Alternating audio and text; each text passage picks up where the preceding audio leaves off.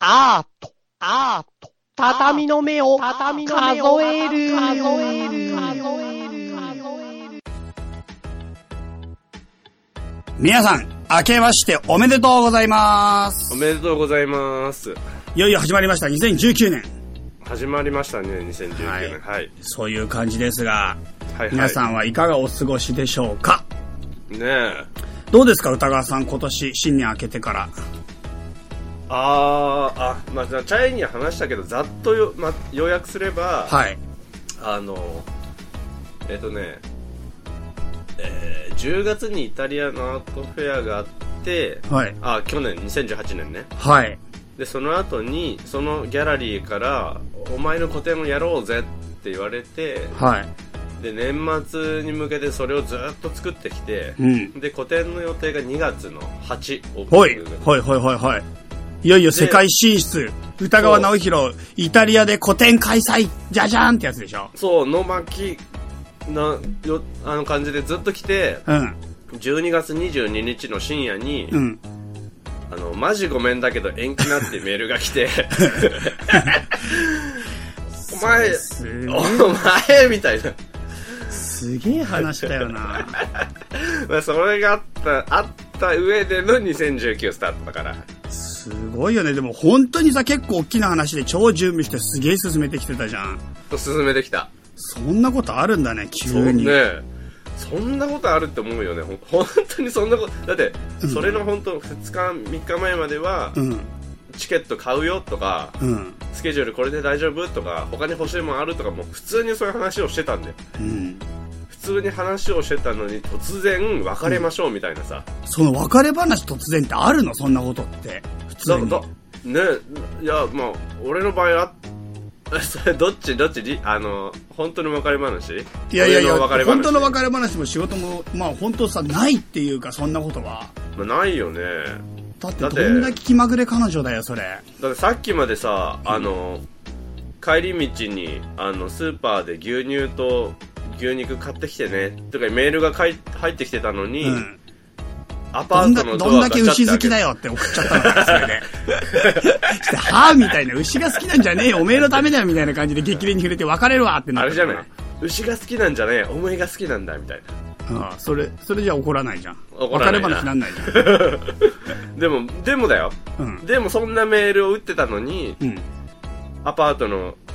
あのあれを開けたらガチャって開けたら、うんうんあれ誰もいないみたいな荷物もないみたいなうん。駅から歩いてくるこの15分の間にうん。もう夜逃げですよえ、でもそれもしかしたら、それ、そのレベルだったら、もう夜逃げした先から頼んでんじゃないのいや、あーまあ、そうだな。だから、それ歌川くんの個展も、もう本当は11月ぐらいにないことが終わってて、やってて、決まってあり得てる、ずーっと前からないけど、チケットどうする あり得こんなる感じだ。あいつら騙したに違いな いよね。あれ、絶対あいつら騙したわ。そしそれだて、よマジごめんって急に3日あ、後絶に。対それ。あ、もう絶対それ。じゃないとね、こんな、こんなうまくいかない。すげえ悪い奴ら だな。じゃないとこんなに人騙せない。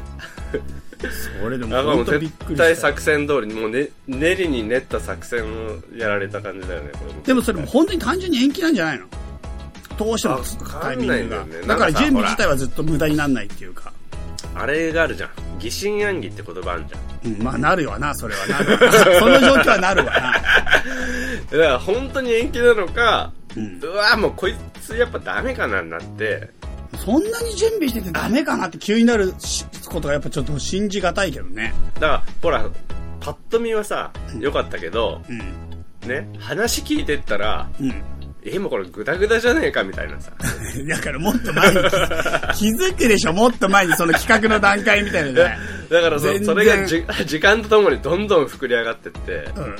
あのあここもダメだそこもダメだみたいなえこれもみたいないやいやいや、その話、なんかそれさ、普通にさ、なんていうかな、そこはじゃあどうやっていきましょうかって相談に乗っていくのが仕事なんじゃないのか。ここはどうなってますか じゃあこの分こっちでやりますからとか、じゃあここは外に任せましょうとかやって、なんとかさせるのが仕事なんじゃねえの、それ。 でもほら言ってみたらね作作品だからさその、うんほらなんていうの俺はもう作家大先生だから、うんもうあれなきゃ人の話とか聞かないわけよもう作家大先あのいやもうこれでいくからみたいなうんちょっとまあうーんうんオッケーみたいなさ、うんあれなわけじゃんうん。だででその相手の人はさもう言うことを聞くしかないからさもう、イエスかノーかでしかイエイエスイエスって言うしかないじゃん。イエスイエスイエスノーって 最後に言うの 最後の最後すのげえ嫌じゃんもうだもうダメだこれやってなったもうもういいやってなった時点でノーっていうみたいすごいななあり得るよ作家大先生になるとみんなそうなってんのかな、じゃあ。大体みんなそうな るのよイエスイエスノー。ある日帰ったら家に誰もいない怖いな怖すぎるな仕事としては怖すぎるなだから作家って不安定って言われるのかなそうだよそうだよいきいきなりいきなり全部をねなしにされちゃうからねあったはずの仕事がなくなるそうだ俺はもうそれでねもう年収3年分の年収を失ったわけだもんねすご いなひどい話だな俺いやっていうかさこの話もさ本当はさあれだよね畳の目であのなんだっけイタリア古典やるよみたいなさ盛り上がってるやつとかもさうんうんうんうん本当は撮ってたじゃん撮ってた撮ってたそうで結構前回の配信がもう畳の目強化期間以来だから今回は、うんえっ、とね、9月の12日から、やべえなやばいんだよ。どんだけ何もしてねえんだよ、うん、で、3ヶ月の間に3回ぐらいは撮ってるから、本当は1ヶ月に1回ぐらい出したはずだが、出せたはずだねはい。まあちょっとなかなかね、あれでお蔵入りしてしまって、ここまで来てしまったんだけどさ、うんなんか俺思ったのはさ、うんそのイタリア古典の盛り上がりみたいのも本来だったらずっとシェアしててさ、うわうーんすげーってなってて、で、最後終的にイタリア古典がなくなったみたいになってさ、うんドヨーンっていう回のはずがさ、うんその盛り上がりもなければさ、なくなったもないから、最初っからさ、リスナーさんの中ではなかったことがないままだか そうなんだよら、なんかこの、なんていうかな、みんなが知らない間に地球は救われたみたいな感じじゃないあーまあ言ってあそれかっこいいなそうなんか、地球にすごい危機があって、サイヤ人が来て地球が本当は滅ぼされるレベルなのに、実は悟空が戦ってくれてて、みんなは誰も知らないで毎日平和な生活したのに、その間に悟空が命からがらで、あのサイヤ人を倒して地球を救ったみたいなさ。あれでしょあの夜空のあの夜のすっごい都庁みたいな高いところに登って、うん街を見下ろしながら、んあの深夜2時とかにあの気楽なもんだぜみんなはみたいな夜風がピューって吹いて俺は都庁の上に立って俺が世界を救うっていうのにみたいなそういう感じ。あのまあ、まあ、でも言わせてもらえばね あのななんなの なんかわかんないけど、その、知らない間に、うんなんていうかな、その平穏があって、あ、違う違うし、まず平穏な生活があって、うんで知らない間に超最大の危機があって、うんでそれがなんとかのことで乗り越えて、あの、終わって、で、平穏があって、で、その危機と乗り越えたところを全く抜けてて、ずーっと平穏なことって、日常生活実はいっぱいあるんじゃないかなと思って。まあ、ある、まあ、ある、ある、ある、ああるよねっていうのと、うん。なぜこんな戸惑ってるかっていうのは、うん。俺の個展がなくなったケースって、うん。あの、俺一人被害者だからな。あ、まあ、じゃあ、とりあえずじゃあ今のはチャンスがあったとして、すごいチャンスがあって、そのチャンスがなくなった失望感じゃん、歌ううのん。は。うんうんうん。でもこれがもしさ、みんなで放送してたら、みんなはそれを同じような感じで、うお、チャンスだ、歌川頑張れみたいなところから、なくなったの、ええー、みたいなところの温度感がさ、なんか一緒に味わえたじゃん、ちょっと。味わえたね。でもそれを俺らが放送しなかったから、放送できなかったから、すっぽり抜けて、歌川古典前と歌川古典なくなった後の温度感はずっと一緒ってことよ。一緒なん、そうなんだよ。何もなかったことになってんだよね。そうそうそうそうそう。だから何もなかったことになってるけど、でも歌川君の人生の中ではすげえ大山と大谷底があるわけじゃん、そんな。すごいビッグウェーブが来たってことだよね。そう。なんかこの、本当はあることなのに、知らないからなかったことになってるってことに興味がある。なるほど。そうか、そうだよな。みんなの中では、そもそも俺の個展なんて存在しなかったもんねそうそうそうそうそうそうそうそうそう。で今存在しし始めたわけだもんねそう今この瞬間に存在した瞬間になくなったわけだもんね、うん。まあそうだよなでも、それもなくなったから、なんか、そう、そのなんていうかさ、それなんだよね。なんかさ、俺、センスオブワンダーって言葉え何それセンスオブワンダー。不思議への興味感覚みたいなさ。あ知らない初めて聞いた言葉なんだ、マジであのレイチェル・カーソンっていう「沈黙の春」っていうさ環境問題みたいなものを書いてさまああのよアメリカかなどっかですごいもう一世を風靡して歴史を変えたような環境問題の提案書みたいな歴史的書物があるんだけど、ちょ、ちょっと一瞬挟んでいいはい。俺はもう、それが戦争オブワンダーって聞こえて、はい。戦争ってあのバトルの戦争あで、その後に沈黙のなんとかって言うから、ーうん。もう完全スティーブン・セガールだと思ったよね。知らない、そのおじさん。そのおじさんは知らない。 だろうなって思って、あ、もう、もう、だからここでももう何もなかったかのよう にもうす進められるわけだけどね。うん、そうそうそう。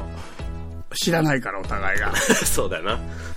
あ、でも戦争バンダーは知ってるしや。知らない知らない知らない。それも知らない。まあ、でも、そういう、とりあえずそういう感覚が大事だみたいなさ、うん話なんだけど、うんまあ、ちょっと待って、何が言いたいかっていうと、そうだ、日常の中に、もしかしたら、そういった起伏っていうか、すごく大きな変化があって、なくなってることとか、すごくなくなってるものがすごく回復されたりみたいな、なんかいろんなことが、大事件とかがあったり、なかったり、もしくはありそうだったのがなくなったりみたいなこととかが、いっぱい実はあるけど、うんうんうんなんかそれが気づかないがゆえになかったことになってるみたいなものが、うん。ううなんか実はいっぱいあるんじゃないかなって今思ったの。はははははははで、なんかそのダイナミズムみたいなものをやっぱ感じるのが、なんかやっぱその仏みたいなもの、へー悟り、いや悟りなんじゃないかなってちょっと思ってさ。すごい、 旗から見てたら、い今一気に方向転換がギュッてしたんだけど、うん。いそこを詳しく教えてくれ。ないやでなもぜそれそれが仏に行ったのや、悟り悟り悟りなんか、だから何が言いたいかっていうと、平穏って思われてるこの平穏の中っていうのが実は平穏ではないっていうか、いろんな奇跡とか、いろんな、なんていうかな、大事件、大事故に満ち溢れてるっていうか、本当は。うんうんうんうん。でも、それが、なんていうか、解決されたとか、もしくは、なんか起こったけど、まあそうだな、もう終わったっていうか、うんうんうん。それによって、その、それが起こる前と起きた後がずっと、なんていうか、ずっと繋がってるように見えてるだけで、うんうん。我々にとっては。うんうん。いや、なんでこの話またしたかっていうと、つい最近見た映画で、うんえっ、とね、インターステラーって映画見たの。うんうん。名前だけ聞いたことあるな。なんかまあ、簡単にあらすじを言うとさ、うん。地球が、もうほんと結構ダメになってきちゃって、うんそれでなんかもう地球をなんかまあ、なんていうか、すもうそろそろ終わりになるから救わなきゃ、救うっていうかまあ、違う星うん。人類が脱出した方が、脱出しなければならないみたいなミッションみたいなのがあって、うん。で、まあ主人公たちが違う星を探して宇宙空間に旅に出るんですよ。うんうんうんうん。で、なんかまあすげえ遠くの星に行くんで、で、なんか3つぐらい候補があって、まあ候補選べんだ。あ、じゃあ候補はもう地球上で結局決めてるんだけどもちろん、なんかすすっげえ科学者たちがいるのよ。ああ、じゃあ、あの星だったらいけんじゃねぐらいのやつ。そう、でも行ってみなないとわかんないかあーらあ、。じゃあパンフレット的にこれとこれがあるよ、じゃなくて、うん。あの星ならいけるかも、生きていけるかもね、人間ぐらいなノリか。そなるほど。う。で、なんか事前にもう行ってる人がいるの。あーいるんだ。いるんだけど、死んでるかもしんないし、生きてるかもしんないし、まあちょっと俺もね、正直ね、ちょっと状況よくわかってないけど、でもとりあえずその星に行くのよ、これから。うん主人公たちは。行くわけねうんで、3つあるうちの、まあとりあえず1つは確実に行けるんだけど、2つも頑張れば行けるんだけど、頑張ればいける。 うん、なんかね、遠いんだよ。あ、遠いのか。え、まあ遠いっだてろうむちゃくちゃ遠いんだよ、言っとくけど。その、あれだろ、3日寝たら着くとかじゃないってことでしょうん、もうむっちゃくちゃ遠い。どんくらい遠いのちょっとそれも忘れちゃったけど、でもなんかとりあえず普通じゃ行かれないから、 うん。あの、ワームホールっていう時空を超えてワープみたいなことしなきゃいけないもうそ、そもそも SF に普通と、普通じゃいけないとか持ち込まないでほしいよね。えもうだからごめんごめん普通の、なんか、あのロケットじゃ行かれないの。ワームホールを抜けなきゃいけない。正直に言ったらいけないってことよね。そうう。んで、それを抜けるて、なんかもうなん、なんていうか、違う空間、違う銀河にまで行くんだけど、うん。それでなんか行って、うんまあなんていうかな、そうだな。その行くまでの間なのかな、ちょっとね、うろ覚えだけど、とりあえずなんか、すげえ時間かかるから、人間の肉体が終わっちゃうじゃん、死んじゃうじゃん。うん。そうなんないために、超長い移動の時は、その、自分を冷凍庫みたいなとこに入れて、うんで、なんか何十年後に目覚めますみたいなボタンを押しと押したりして、なんか自分がうんうんうん凍ったままで待ってたりもできるのよ。だかうんうんうんうんうんうんらそういうレベルでも自分を保存していかなきゃいけなくて、うんうん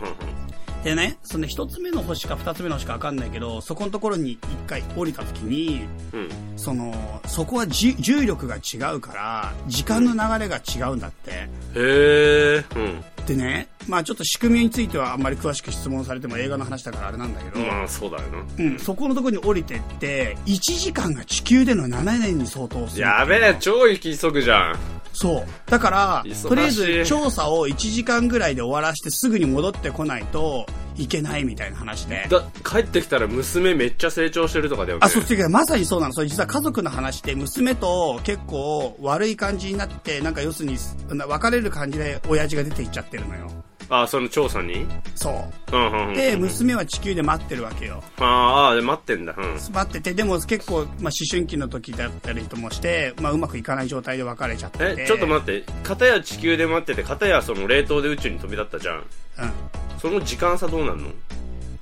まあ、だから、そういうことが今から話したいことだあ、ごめんごめん。うん、すでまんしかもすまん冷凍はちょっともしかしたらごめん後のタイミングだったかもちょっとわかんないけどそういう装置もあるってことああ、もうそんぐらい進んでるよと。そうそうそう、うんでとりあえずねそれで地球で例えばまあその1時間で7年過ぎちゃうから、まあ、やっぱりロ,、ロスしたくないわけよできるだけ、まあそうだよね。うん。でなんか宇宙ステーションみたいなとこに1人か2人かわかんないけど人残して2人だけでその星にとりあえず降り立って調査するんだけど、うんとりあえず1時間で終わらせてきてくれみたいな話で、うんうんうんうんで、まあ、上、あの、ステーションにいる人はちょっと冷凍で待ってるわ、みたいな話なの。 うんいいね。すぐ戻ってくるんだったら、みたいうん。うな。ん。で、行くんだけど、なんか事故に巻き込まれちゃって、大波の。うん。うん。うん。時間ロスしちゃって、ああ1時間で終わんなかったの。はあはあはでもとりあえずギリギリ帰ってきたの。あ。うん。うんそしたらその宇宙ステーションで待ってた人は、そこ地球時間に合わせてあるから、うん。うん。待ってた友達が、まあなんていうか、ちょっといろいろ調査したかったり研究したかったりとかして、あえて冷凍保存しなかったんだよ。うんうんうんそしたら3時間ぐらいのロスだったのに、うん23年待ったの。やべえ、だいぶ研究進んだんじゃねそれ。う。そうそうそうそう。そうなんだけど、23年、えお前、え一体どれぐらいの時間が経ったとか言って。てかさ、 20うんそいつはそいつでバカじゃねえか。まあまあ、そうだけど、 だって普通に正直に23年待ったらさ、おかしくないなんか多分冷凍のやつの、なんかきリミットがあるんだと思うんだよ。ああ、こ要するのに。一回しか使えないとか、あそうーそう、あとは。ボタン押すタイミングとか。そうそう、ちょっと俺が詳しいこと、うろ覚えだからいけないんだけど、多分なんか事情があると思うんだよ。冷凍の装置自体にも。なるほどね。そう。でもそれすごい話だけど、リアルになんか物理的には時間の流れって一定じゃないから、うんうんやっぱある話でう、んうん。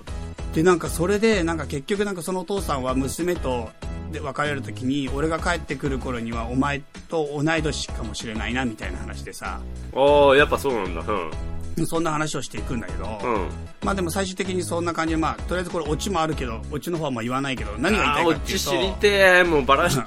かその映画今やっ超てる映良かっ画た。超良かった。あのね、アマゾンプライムで見た。あ、ってことはもう見て、みんな見てるってことよね。あ、みんな見てる。 じゃあもうオチを言っておくね。いやでもあれ、めっちゃ良かったよ。見ただってさ、お、オチ言っちゃダメだったらさ、うん。あの、ターミネーター2見たことないじゃん、チャイ。うん。いでも、俺、オチ言うよ。最後、あの、や いいよターミネーターがいやでもいいよ、別あの、にグ。今だーの、っグてー、グ求めらーれのてサなインいじ出ゃしながら、ボチャンって入る。ん。で、求められて。でも誰も怒んないじゃん、その、オチ言ったところで。いや、わかんないよ。みあのすごい楽しみにして、今日の夜、ターミネーター2見ようと思って、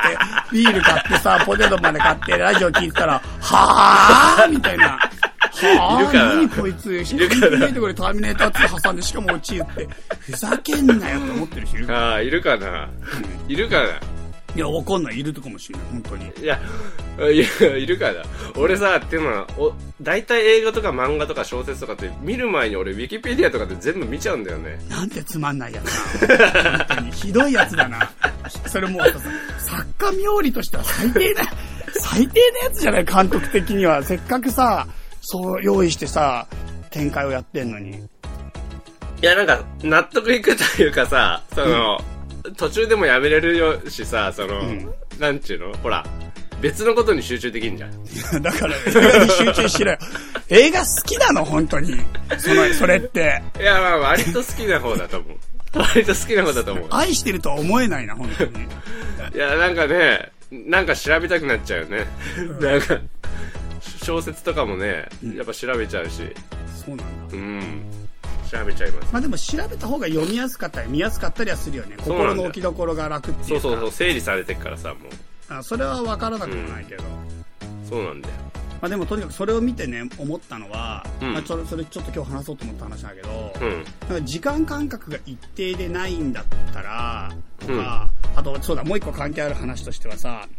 うんちょっとまた話を違う話を挟むけど、さっき見てた動画で、うん うんなんか時間をすごく短く、なんていうかな、早送りか、早送りしまくって、植物の根っこと芽がどんどん生えていく様子を出し、いっぱいやってる動画見たの。えでで、えー早送りみたいなやつ早送りだね。だから豆みたいのが、あの、土に植わってて、うん理それ科の早実送り験しみてたいなやビつュかーって根っこから生えて、その後、あの、上に葉っぱ、茎が伸びた葉っぱが生えるみたいなのを、うんいっぱい見たの、今日、昼。昼じゃん朝一。 どんな人なのいやいやいや、違う。ちょっと今日、なんか見ようかなと思って。いなんでや、なんかすごいなと思って、動き。まあすごいよねうんうん。あれ結構すごいよ。本当いい連続で見ると。で、それを見ながらすごいなーって言ってたわけ。うん、すげえなーって、なんか生きてる、生きてるみたいだな。いいいなや、でもこれ生いいきてん日だ。曜日ですこと。で、なんかあれ見る と、はいなんか本当生きてるみたいだなって思わず言っち ゃうんだああ、うん、わかる、うん、わかる、わかる。けど、でも生きてるじゃん。わかるでしょうん、わかだる、わかからる。植物が生きてるからうにょうにょうにょってなんか、なんか芋虫みたいに動いて見えるわけよ。きうん毛虫っていうか芋虫みたいにねうん。でも実際は生きてるから、なんか変じゃん生きてるものに対して生きてるみたいな。うん、 うんわかる、わかる、わかる。でもなんか彼らの時間感覚と俺らの時間感覚が多分違くて、うん。彼らにとってはうにょうにょうにょって今動いてるような感覚なのかもしれないじゃんああ、あ、そっか。奴らにとってはあれがリアルぐらいの可能性もあるってことよね。そうそうそうそうあの体感ぐらいが。そうそうそう。うわー、伸びんぞ、うおー、みたいなね。そうそうそう。で、うおーって伸びて、ふわーって花咲かせて一瞬で終わりみたいな感覚かもしれないじゃん。めっちゃ大変だな、うん。だからなんか動物と俺たちの時間感覚で動いてるっていう感覚と植物の時間感覚で動いてるって感覚が決定的にだから生きてる時間の幅が違うっていうか、ふんふんふんふんなんだかそんなことが多分いっぱいあるんじゃないかな。星の寿命とかもそうじゃん。すごい何億年とかさ、生きふん。てあ、さそうだよな。死んだりとか宇宙だってそうじゃん。うん。やっぱ人間がもう考えられない範疇の時間が動いてるわけじゃん。うん、うん、うんでもその時間の中での生きてるっていうことがあって、うん。うん。そう考えた時に、その、なんていうかな、自分の時間感覚の範囲でしか物事を見ないから、やっぱ世界がすごい狭くしか見えなくて、自分の感覚でしか捉えられないだけであって、うん、うん、うんでさっきの、もっと最初の話に戻ると、うん。俺が今一瞬と思ってるこの1秒の中に生まれて死んでの一生で、しかも大すげえドラマチックなことが起こってることもあり得るんだなと思って。あーあ、そこまで最初の話に戻ったのか。そうか、そそううか。オッケーオッケーオッケー。はいはい。インスターステラーのね、解説をしてくれるのか。え、その映画の続きがちょっと気になってたんだけど、なんで、もうその話はしてくんないんだって。いやいや、そんな話もうだから振りだから、俺が言いたいのそうなんはだ、この1秒間の後、中に、急、急速な英雄が世界を救ったりとか、もう、なんていうか、ものすごい神話やドラマや神が生きたり死んだりとかしてる可能性もあるなとま。ああるよね。なんなら、一回世界が滅んで、うんまたゼロから作り直して、もう奇跡的な、あの、天文学的な奇跡が成し遂げられて、全く同じ環境が作り出されて、うんたまたま、その、世界が滅亡する前の俺と、いい滅亡した後再建された後の俺の記憶が、なんかの表紙にプッて合わさった可能性があるよね。あ、なんかそこまで、なん か SM のな話んでそこまで否定されるんいだやいよ。や、だから俺は俺でいいショッのクだよ。俺は俺でいいの。でも俺じゃないものの時間感覚で同時に生きてるものがあるんじゃないかと思ってんの。 そうかい。うん。もうだから世界にはついしてごをはこの外さ世れ界たじ気ゃない分だから。いやいや、だから、お前本当は分かってないで しょ俺が言ってること。なんか、今の最後の例えで多分こいつ本当は分かってなくて、昨日俺が話したこととごっちゃになってんなって思った。そういうのの積み重ねで俺の展示もなくなった可能性があマジで。る。こいつやっぱダメだわって。 昨日お話した無意識の話と絶対ごっちゃになってるって今すげえ思った。俺が今話したことが。そっか。なっちゃってたのかな。なっちゃってたかもしれないね。まあちょっとそういうこと。俺が言いたいのなるはほどね時間感覚がいっぱいあるんじゃねえか っていうことだね。あとそう、それに対して歌川くんの展示に戻ると、うんなんか気づかないくて、なんか気づかないドラマみたいな。まあ気づく、ね、まあその通りですよね。うん。本当に。本当にその通りですよ。途端にこの話になった途端、俺が物分かり良くなるよね。 そして少しシュンとするっていう。何なんだろう。はい何なんでしょう。はい。そんな感じでした。まあじゃあ本編行きましょう、本編。ああ、本編ね。はいはい。はい。ということで、歌川直弘さんの最近気になるのコーナー。ああ、そう。もうね、あ、その、すっごい今思いついただけなんだけど、うん。多分ね、あの、収録中にヨドバシカメラがね、あの、うん俺に荷物を届けに来てくれるおで俺はそれがなんか俺のいいおオチを言おうとしているタイミングに被らないかどうか今ヒヤヒヤしてるよ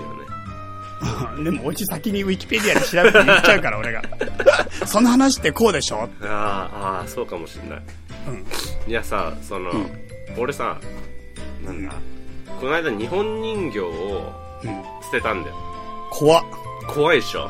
すっげえ怖い。バチ当たりそう、なんか。そういうこと言うなよお前意味も なく、意味もなくバチ当たりそおう。前そういうこと言うなよえ捨てなんか幽霊的なやつ信じるそういうの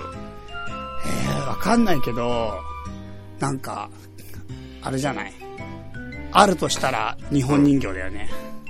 えなんでそれなんいでや、限定バービー、バービーちゃんとかないと思。いうっぱいいリカるちだゃんろとだかっていっぱいいるんだろ他にもいや日本人形の他日本に人も形はやばいっしょ。いっぱいいんじゃん他にもなんで日本人形だけあれなんだよいや、やばいなと思って、なんか。怖い。聞いてるだけでも怖いわえ。ほ他にも幽霊とか信じる例えばさあの、暗い森を歩いている時とかさなんか幽霊自体は正直信じてるかって言ったらそんな信じてないんだけど、やっぱりちょっと都市都市部に行き過ぎちゃって、うんなんかあんまり幽霊を感じづらいというか、うんだからあるかないか論で言ったらなんかないような気もしちゃうぐらい身近じゃないよね。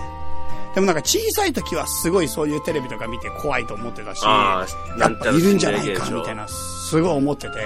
うん幽霊は本当にいるいるなって思ってたよ。なんかやっぱりそれって身近度の違いだと思う。なんかちっちゃい時はそういうテレビいっぱいやってて、しかも近くに森とかもあったりとか、なんか怖い怖さがみたいなのあったけど、うん大人になったらテレビそういうの見ないし、近くはなんかもう電気ばっかついてるし、はなんか幽霊が入り込む隙間がもうないって感じ。んはんはんはんはんはんはんはでもなんか話変わるけど、暗い森とか歩いてるとやっぱり意味もなくは怖いよね。幽霊とか関係なく。ん恐怖自体はある。ん闇、うんうんうんうんあるよねあるあのる。闇に恐怖はある。幽霊あ完全に信じてない人いや、だからそれちょっとわかんない。なんか今は状況的に、うんなんか別に身近じゃないと言えばいいいい感じかな。なんか信じてないっていうか、なんかかイメージが湧かないってこと。幽霊っていう。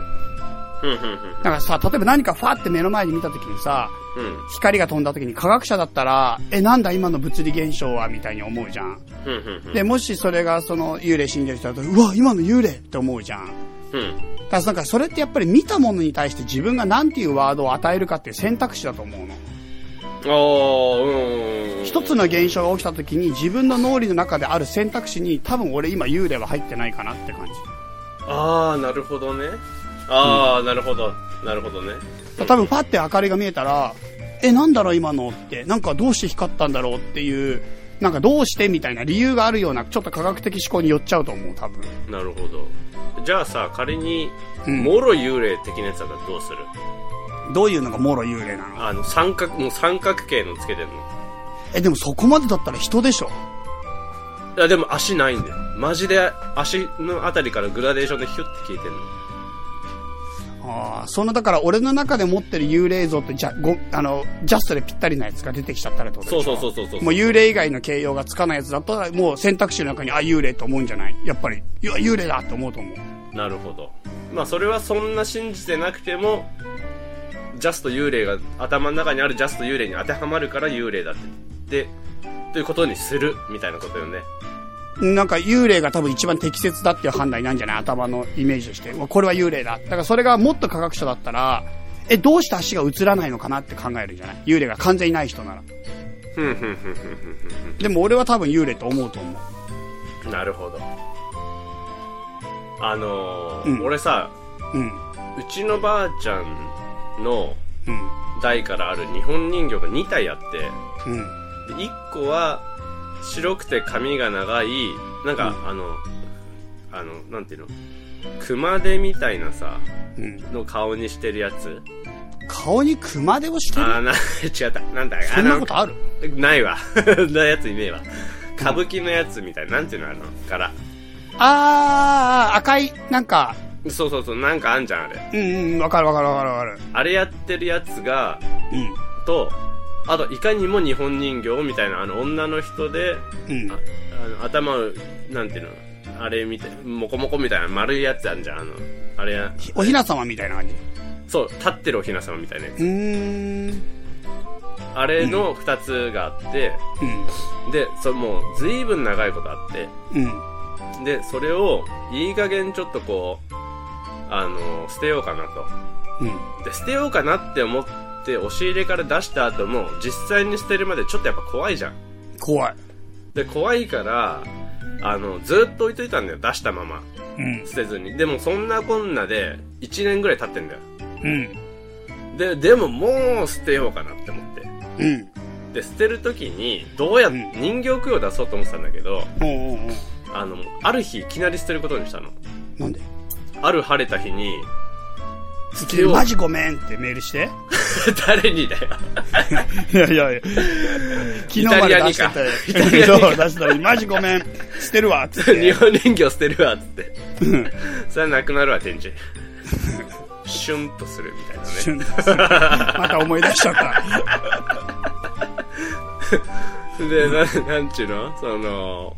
あれだ、もう、もう捨てるなら今日だみたいなさ、もう捨てようって思えた日だし、天気はいいし、今やっちまえばやっちまえるみたいな瞬間が来て、で、捨てようって思ったんだけど、やっぱ当然怖いから、うん。その、捨て方みたいのを調べるとさ、はいはあの、人形供養に出した場合、どういう風にされるかとかさ、あの、なんだなんていうの捨てるときに、どんな紙、あの、なんていうのどんなことすると、いい、いい的なやつ、みたいなさ、あんじゃん。っい。うん。ていうのを調べたのね。はい。で、その中に白い布で巻いて、お塩を盛るとかがあったり、うん。あと、お塩を、あとなんか、すごい霊能力の強い人が、あの、塩に酒を数滴垂らして、ラップで巻いておく、みたいな方法とかもあったりして、でその他に、あの、お経みたいなやつあるじゃん。うん。あの、生阿弥陀仏的なやつ。うん。うん。あれをと、あ、そ、それとは別に、生無駄別的なやつを唱えるとかもさ、その、なんとなくそういう怖いものに対する対処法としてあるじゃん。っうん。ていうので、一通り試したんだよ、全部。あ、全部やったの全部やったの。うあの、なんていうの、白い布で巻いて、ん。うん。お塩も、さらに、あの、お塩に、あの、酒を垂らしたやつをサランラップで巻いて、それを、もう、たさらにこう、うん、一緒に置く。さらに、あの、南明法蓮華経的なやつ。うん。あれ、生目ダブスじゃないあ、南明そダこブいスきかな。り変えちゃっていいの ちゃ最後。 なんかさ、微妙に全部間違ってたりし ないなんか 軽いわ。全部軽いわ。なんか、まあ、塩ねえから片栗でいっかなとかやってんしょ。確かにね。確かに、酒もねえから水でいいかとかね。うん。大丈夫。もうつ、つまでもつけとけばいいんじゃねえかみたいな。やばそうだな。なんかすげえやばい雰囲気。確かになんでもなさんか怖くなったわ。怖くなったわ。その、全部やるんだけど、だいちまあ言ってみれば全部その程度のさ、いい加減なあれなわけじゃん。俺の対処法って。で、で、その全部いい加減な対処法やるんだけど、うん。うん。一通りやるんだけど、で、そこにいろんな宗教がすでに混ざってんだけどさう、んうんそれでもまだ不安なわけじゃうん。うん。ん。で、そう思った時に、あの、この方法たちは俺にうまく効いてないって思うわけじゃん。聞いてないきそう、例えば、まだ不安が消えないってことはさ、うん。塩巻いたりなんかお経的なのあげてみたりさその、うん。なんだあれ的なやつをやってみてもあの何の不安も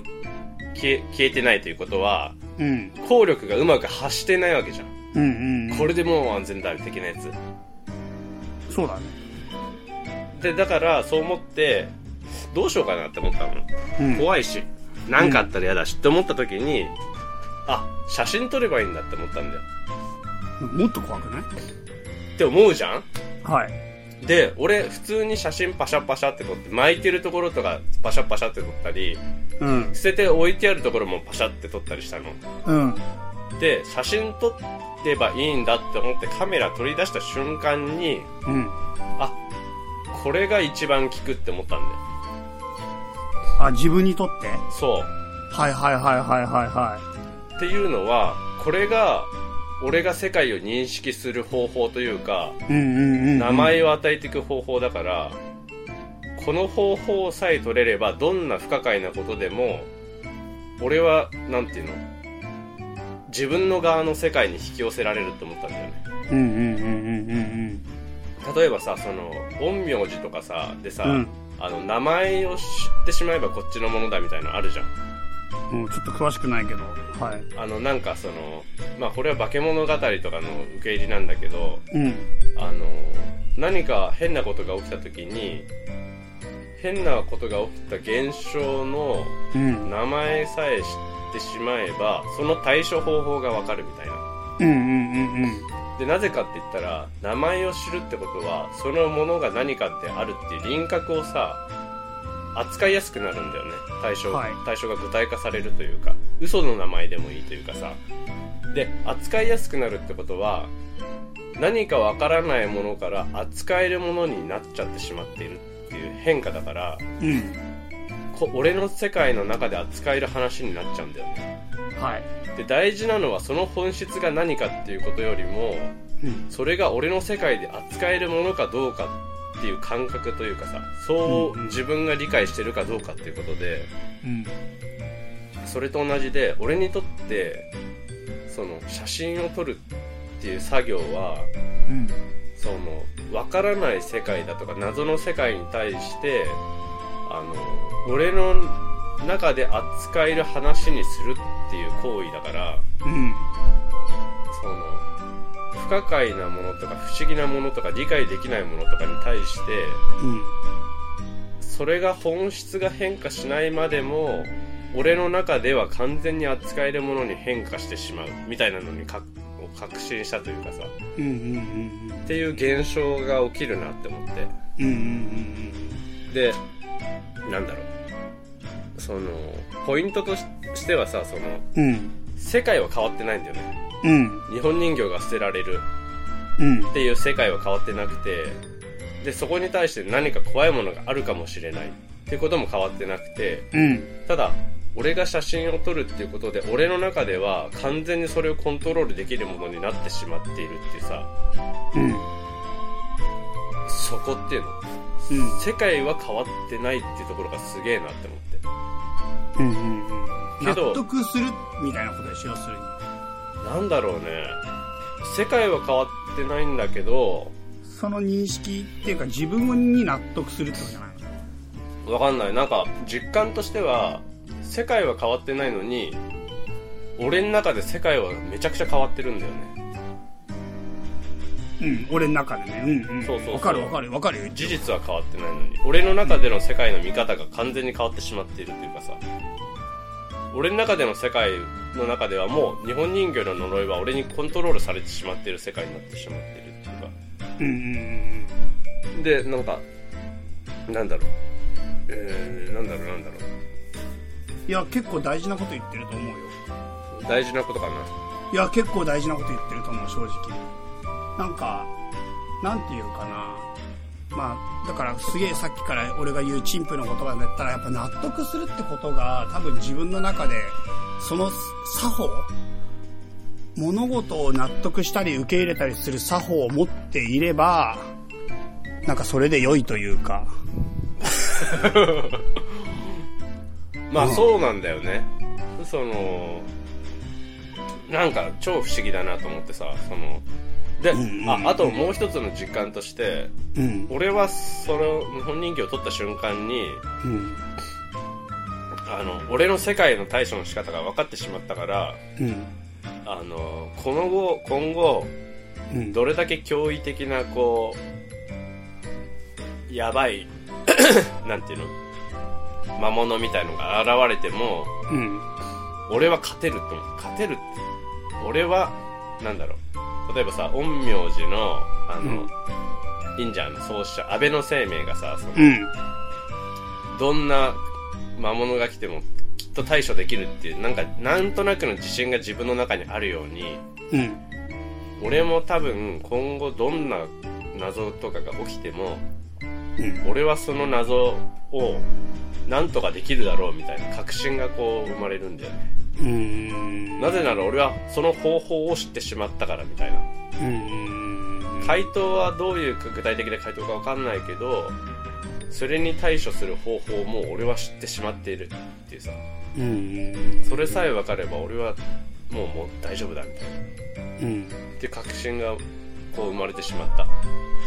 なんかそれ結構プロフェッショナリズムとしてはすごく、すごいことなんじゃないかな。そうなのかなもっと褒めてくれよいや、なんかかなりすごいことを言ってるんじゃないかな。そうかそうかそうかと思うな。なんか、ちょっとぴったり当てはまるかわかんないけど、うん例えばさ、会社の社長さんでさ、うんその、すごい、例えばまあ、たもう本当に簡単な例で言ったら、なんか PDCA サイクルとかよく言うじゃん。プラン、ドゥ、チェック、アああクション言うみたねい言な。うねで例えばその方法で成功したとするじゃん。うんそのやり方をやって、でうんそうするとさ、どんな会社を持っても俺はこの PDCA のサイクルがあれば成功できるって確信を持ってさ、そしてその人がさ、いろんなピンチな会社とかに入ってさ、それを自分なりにアレンジしてやってって現場に対応させてったらまた成功してさ、みたいな感じでさうんうんうんうん、それはもちろんさ、全く同じやり方はダメなのは誰だってわかるけど、わかるからさ、それを軸にその方法っていうか形式、まあ昨日の話じゃないけど、型だよねうん。型みたいなものを自分の中で確実なものを持つと、それが自信になって、それを型として持って、その型を現場の中で対応させて、うんなんか次の成功を生み出していくっていうか、そういうプロフェッショナルっていうかさ、うんうんうんうんなんて言えばいいかな、その、一つ自分の中でこれがきいけるっていう確信の型を持つことによって、うんなんか、どんなところでもできるようになっていくっていうのは、なんか共通することなんじゃないかなと思って、今。ははははははそうだねそうだねうんか型だよねやっぱねそうそう。だから自分の中で物事に、を対処する方っていう、まあ特に仕事みたいなものって、問題解決にちょっと近いところがあると、あると思うんで、仕事だったらね。うんうんうんそしたらそのどんな問題に対しても、まあビジネスの用語でフレームワーク、フレームワークっていうのかな。うんうんうんそのフレームワークを持ってれば自分のフレームを、それを当てはめることによって、なんか、おおむね対処できる。で、対処できないものに対しては、じゃあどうすればいいかの別のフレームワーク、それをどう対処するか、なんかどうやって発想を出すかのフレームワークをさらに持ってったりしてさ、うんうんうんなんかそうやって結局臨機応変にやり続けていくみたいな。なんかそれがすごいプロフェッショナルのイメージにちょっと今、今重なって、だから歌川君言ってることはプロフェッショナリズムとしてはなんか自分が世界をどういうふうに見見ているかというかなんていうかな捉えていって受容受容してそして自分のものにしていくかっていう行為がうんうん自分のそのなんかプロである写真っていう行為によってしっかりできるっていう確信はなんかすごく大きなことなんじゃないかな。そうだね大きなことうんなんかうんグッときたうん、なんか大きなことな気がするな。それはなんか歌川くんやっぱりそれだけの思いで写真をやっぱやり続けてきてるっていうか、その写真っていう行為が単純にただの表現の手段ではなくて世界の解釈に関わってるってことがなんかすごく大きいんじゃないかなっていう。うんそうだよね本当本当そんな感じなんかねうん。えこのこの先だ何が起きても大丈夫だみたいな感じっていうのかなそうだね。だからた、そうだね。本当に解釈とか、その、なんて言えばいいかな。手段、手段であるのと同時に方法にまでなってるってことでしょそうそうそうそうそうそうそうそう手段と方法がまあ一緒かもしそう、れうんないけどすべすべてというかねそうんのなんだろうそれ結構すごい話だと思うな今手をそう日本人形はもうそのために1年ぐらい待ってたんだよ多分うんうんうんうんうんそして俺にその力を与えてこう行ったんだよねすごいなんか成仏した感じするわ日本人形の皆さんがすごい成仏した感じするわ、ねえもうめちゃくちゃ俺にパワーを与えて去っていうっんたうんなんかよくその成仏、ね、個人が成仏するとかしないとかの話も結局残された人の気持ちかなってやっぱ思うんだよなう。ーんえ成仏したしない認定みたいなやつうん、成仏したしない認認定というか、なんか、なんて言えばいいか。これもだから、すげえ難しいっていうか、じ立場によってすげえ変わっちゃう話かもしれないけど、うんでやっぱなんか、葬式って100%残された人のためのものだと思うの、俺は。まあ死んでっからねうん。なんか残された人のためのものだと思うし、うんさらに言うと、そのやっぱ個人が、なんていうか本当に報われるっていうのはやっぱ残された人に、その個人が、なんていうのかな、良い影響を与えたとか、あとはその個人が、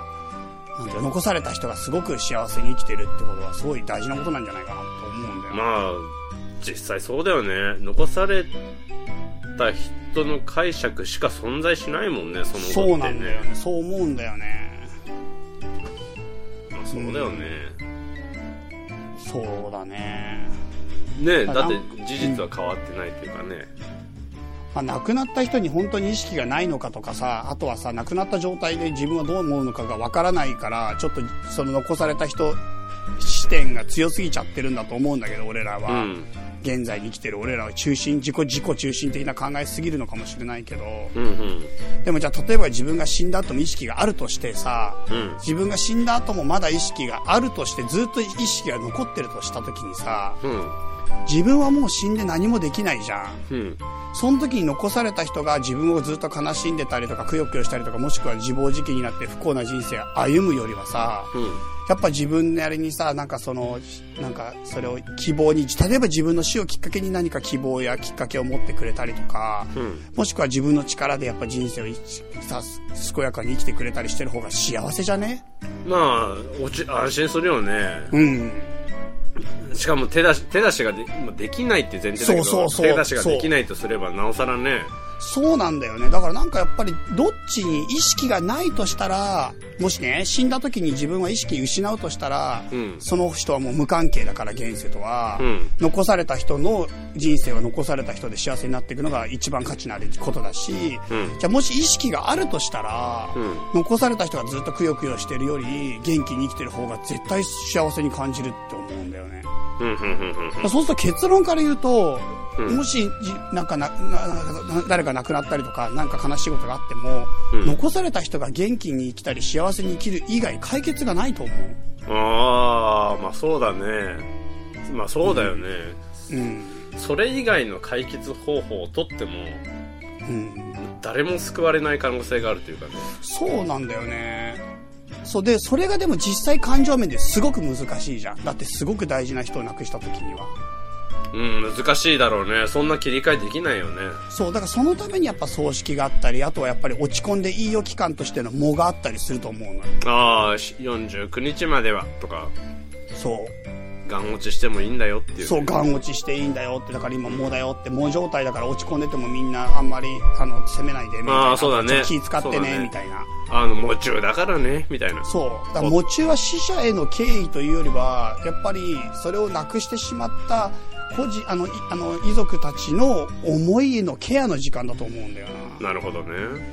やっぱりどう考えても残された人を中心に考えるべきだと思っていて、うんうんうん。うんうんうんそうだまあちょっと話逸れちゃったけど、まあまあでもね世界とどう向き合うかの話だからねうん。だから見えない世界への対応の仕方うんっていう意味ではやっぱ生きてる今の世界をに立着して良いのではないかって思ってる、なるほどねうん、だから歌川くんでいう見えないものや不価値なもの不価値というのは、価値というのは知らないっていう意味の不価値うんうん不可思議不可知なものに対して写真という現実的なツールで向き合うっていうのとなんか重なったんじゃないかななるほどねなるほどね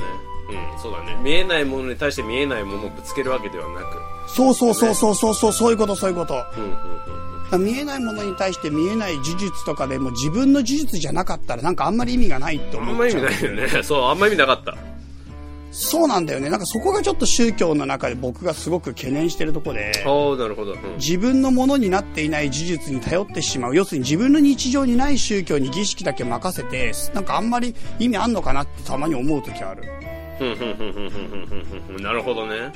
まあそうだだよかね。らやっぱり宗教ってもっと日常的なものであるべきだと思っている。だから大乗仏教の方が正しいと思ってるし、うんもっと言ったらやっぱり、もっとなんか宗教は民主化していかないと、なんか、なんていうかな、効力発揮しないのは当たり前だと思うんだよね。なるほどね。そうかそうかそうかそうかそうか。うん。まあそうだよね。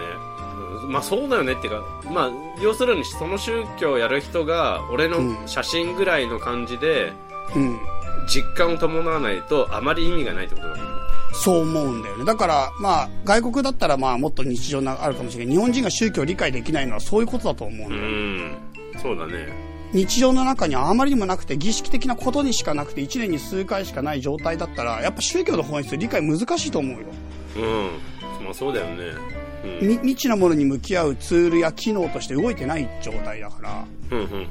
だそうからだやねっぱしゅそんな状態で宗教について語るのはとても厳しいものがあるからしかもね呪術的なものばっかクローズアップされると怖いと思うのは当然だと思うし、謎で謎に答えてもしょうがない。そうそうそうそうそうそうまあそんなことを感じたねう。なるほど。はいということで写真という宗教をやっているってことだねまあ宗教みたいなもんだよ、本当に。 写真教うん。いや、宗教みたいなもんって言ったら宗教にちょっと失礼な言い方になっちまうけど、それぐらいちょっと何かを、を一方的にこう何かの見方を、が一方的というかね、限定的な見方の世界を捉え方というかね、ある世界の捉え方の角度が定まっているみたいなところかな。うんなるほ ど。まあ、よくわかんないまとめでした。わああ、もうまとめだけはね、しょうがないね。かりました。じゃあちょっと最後メール読んでいきましょうか。はい。えっ、と、じゃあメール読みましょう。チャイさん、歌川さん、こんにちは。こんにちは、こんにちこんは。にちは。ベッテルと申します。ベッテル。はい。ベッテルさんね。いつも楽しく拝聴しています。通勤時の、通勤時に聞くのに何か面白いポッドキャストはないかなと思っていたところ、そういえば以前、セカチラでチャイさんが話していたのが面白かったのを思い出して、畳の目にたどり着きました。はいはいはいはいははい、い。ありがとうございます。ありがとうございます。第1回から聞き始めてやっとムーランド・ラ・ギャレットまで来ましたルノアール展に私も見に行った時は思っていたほどの感動はありませんでしたがおかげで美術に興味が湧きましたうんうんうん。先日何でも鑑定団に出てきた東山魁夷の絵があまりにすごくこれは生で見なければと思い今年ちょうど東山魁夷展があったので行ってきましたが年齢を重ねるごとに描き方がかなり変わっていって素晴らしかったですお二人の信頼関係を感じさせる話にいつもほっこり温かくなりますところで宮本武蔵の五輪の書は読んだことがありますか宮本武蔵が晩年勝つための極意書として書き残したものですが今はビジネスの参考書として参考書としても勉強になりますうんうんうん風の巻から始まって風林火山についてそれぞれ極意を伝授し最後に空空の巻か空の巻で終わります何回も読み直したい一冊です読んだ上でのチャイさんの解釈をお聞きしたいと思います今後もゆっくりでいいので長く配信を続けてください応援してますよということでありがとうございありがとうますございます。ありがとうございます。これ読んでから本当は読まなきゃいけないメールだったなそうだよ。そううん。読んでないっすね俺はね、大学生ぐらいの時多分読んだんだよ。マジうすごくねん。で、もう、何も覚えてない。あの、申し訳ない。すいません。すいません大事にする人もいれば、うん何も覚えてない人もいる。なるほど読んでない読んでないそうだなちょっとわかんないですけどまたもうよし読む機会があればどっかでまた五輪の書の話をしたいと思いますけどぜひ読んで興く味れ。ありますかあるあるある。歌川さん、うん。ほら、言ったってね、うん、超人なわけじゃん。誰があの、宮本武蔵が。俺いやいやいやいや、どこが、な、どこから、その自信はど、ど、どこかだら、からもうその写真自信をの手出に所をし、写真写真鏡やってるからもう超 人いや超人なのかなと思ってなんかどんなものももう怖くないよみまたあいな確話かなのにな怖くはないよ。だって写真撮りゃいいんだもん。うん、だからいけんのかなと思ってまあ、いでも宮本武蔵と対戦するときにカメラを渡されても困るよね。 そういう時どうすんのとりあえず写真撮るよね。うん、で対戦の場合はいや、写真と撮らせてもらいます。つって、うん写真撮って、うんあの、まあ、まあまあ、まあ、そこをなんとかみたいどな。ういうこと どういうこと対戦でそこをなんとかってないよまあ、とりあえ ずなんかこう見逃、見逃してもらう方向に頑張るよね。そういうや つか。なるほど。まあでも、メールありがとうございます。ありがとうございますえっ本年当末、に昨年の年末にいただいたメールでしたけどね。はいはいはい本当にずっと配信がない中でもこんな送ってもらって、ね、ありがたいでいすや、本ね。当ありがたいですよ。すいませんね、本当に。すいません、本読んでないですけど、ちょっとメールが他になかったもの で。そんな理由でさ、紹介されても嬉しくないよね。 そうですね。メールが他になかったのでとか言って、ひどい、すいませんひどい話だよ。 はい。ではでは、 ではでは、つうか。そんな感じですよ。はいはいはいはい。では、なんか、歌川さんの方から告知、その他お知らせ、もう少し話し足りなかったことはありますかはい。あ、えっ、とですね、2月に、はい。あの、2月の終わり、3月の、まあ、ほとんど頭なんですけど、うん。え、具体的に何日なのえっとね、2月28か3月の1日ぐらいから、はいはい。じゃあ、ほぼ3月ですね。ほぼ3月です。はいから、九州小倉で、おうあの、天井やります。おうでもね、これ、あの、美容室の、うん美容、髪切る部屋、髪切る場所のはい。中で、あの、天井やるんですよ。えっと、髪を誰が切られてるんですか髪は人が切られます。あの、いろんな人が、俺は切られないよ。はい。宇田川さんは切んない俺は切られない。俺はもう1000円カット一択だから。あ、そういうこそういうこと。と。うん。そんで、え、切ってる間に展示がされてんのいやいやいや、あの、なんだ美容室の場所を展示会場として借りてうん展示をします。はい。ちょっとイレギュラーな場所なんですけど、うん。でもなんか、その、また、ちょっとなんか、なんだせっかくじ、あ、ちょっとなんかやり、その展示流れちゃったじゃん、俺。ほらうん。うんうんうんで、それの時に考えてたアイディアを、ちょっと、試したくて、うん。うんどっかないかなって思ってたら、うん運よくその美容師の人が、あのーあ、うちの場所あるよみたいな。ここに展示してみるみたいな。な旦那がそうやってもらえて、じゃあ、ちょっとやってみようかなみたいな。うん。ということで、また実験的なことやりたいと思います。なるほど。い美容室はどこの美容室なんですか、えっとね、旧北九州小倉駅から歩いて、うんえーっと、7分ぐらい、5分から7分ぐらいのところにある、マーシーという美容室です。マーシ MERCY かな。ー、MERCY、マーシーさんで、はい。 3月の頭ぐらいから、はい。どれぐらい期間やるんですか多分1ヶ月弱ぐらい、 1ヶ月弱ぐらい。やると思います。高川さんの展示があると。わはい。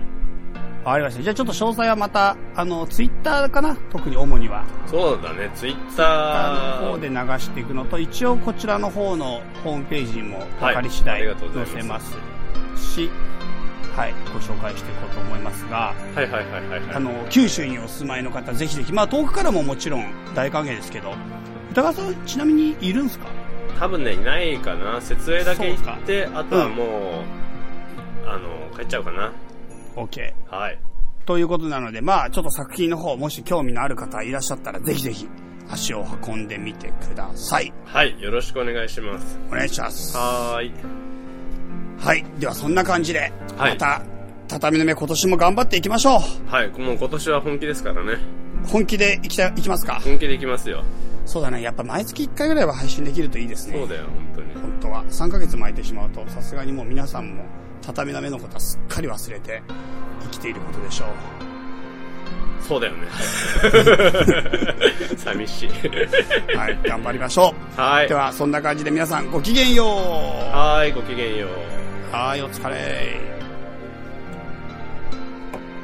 この番組はバックパッカーを応援するたびたびプロジェクトの提供でお送りしたんだからね。